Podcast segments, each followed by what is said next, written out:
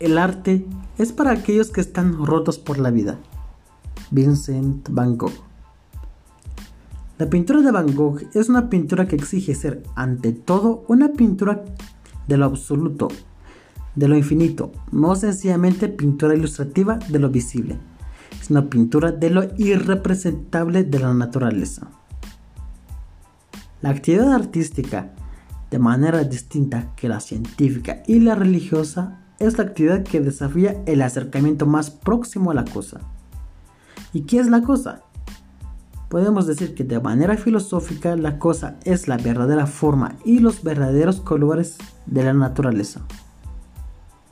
Para Van Gogh, el deber máximo de un pintor es estar completamente agarrado por la naturaleza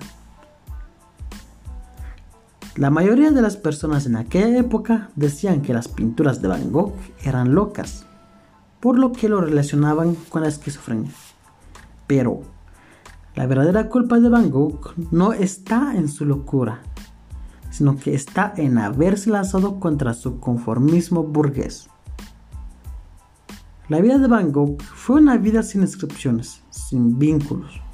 Solo es una vida vagabunda y desangelada. En aquellos tiempos, ser cristiano y ser pintor significaba vivir contra la falsa ritualidad de una vida regulada y ordinaria. Elegir la vida del pintor significaba elegir la vida del naufragio, del despeño de sí mismos. Es elegir la vida vagabunda de un perro como lo describía Van Gogh de forma abstracta. Y un dato curioso es que para Van Gogh ser pintor significaba muchas cosas, expresándolos de forma filosófica.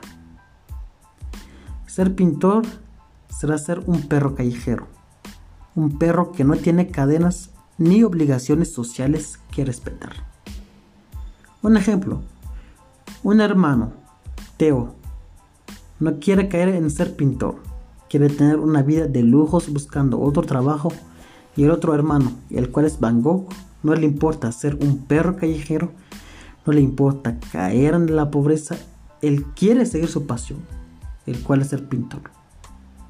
Jacques Lacan, o solo conocido como Lacan, fue un psiquiatra y psicoanalista francés conocido por los aportes teóricos que hizo al psicoanálisis sobre la base de la experiencia analítica y la lectura. Para Lacan, una obra de arte no sería más que la organización del vacío de la cosa. Lacan dedica la parte final de su seminario sobre la ética del psicoanálisis. Para Lacan, la figura de la Antígona manifiesta ante todo el carácter accidente e intemperante del deseo humano. ¿Y quién era Antígona? Antígona era considerada una heroína trágica. Era una protagonista que parece estar mal y destinada a la fatalidad. Perseguía ciegamente la justicia, a tal grado de que fue considerada una traidora y fuese condenado a ser enterrada viva, pero ella se terminó suicidando sin saber que iba a ser perdonada.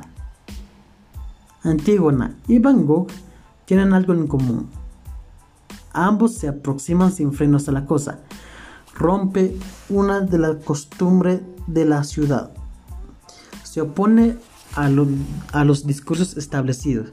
Viven sin derecho de ciudadanía. Su voluntad es una voluntad dispuesta a todo. Su deseo es deseo puro. Reflexión. Van Gogh quería mostrar la verdad absoluta.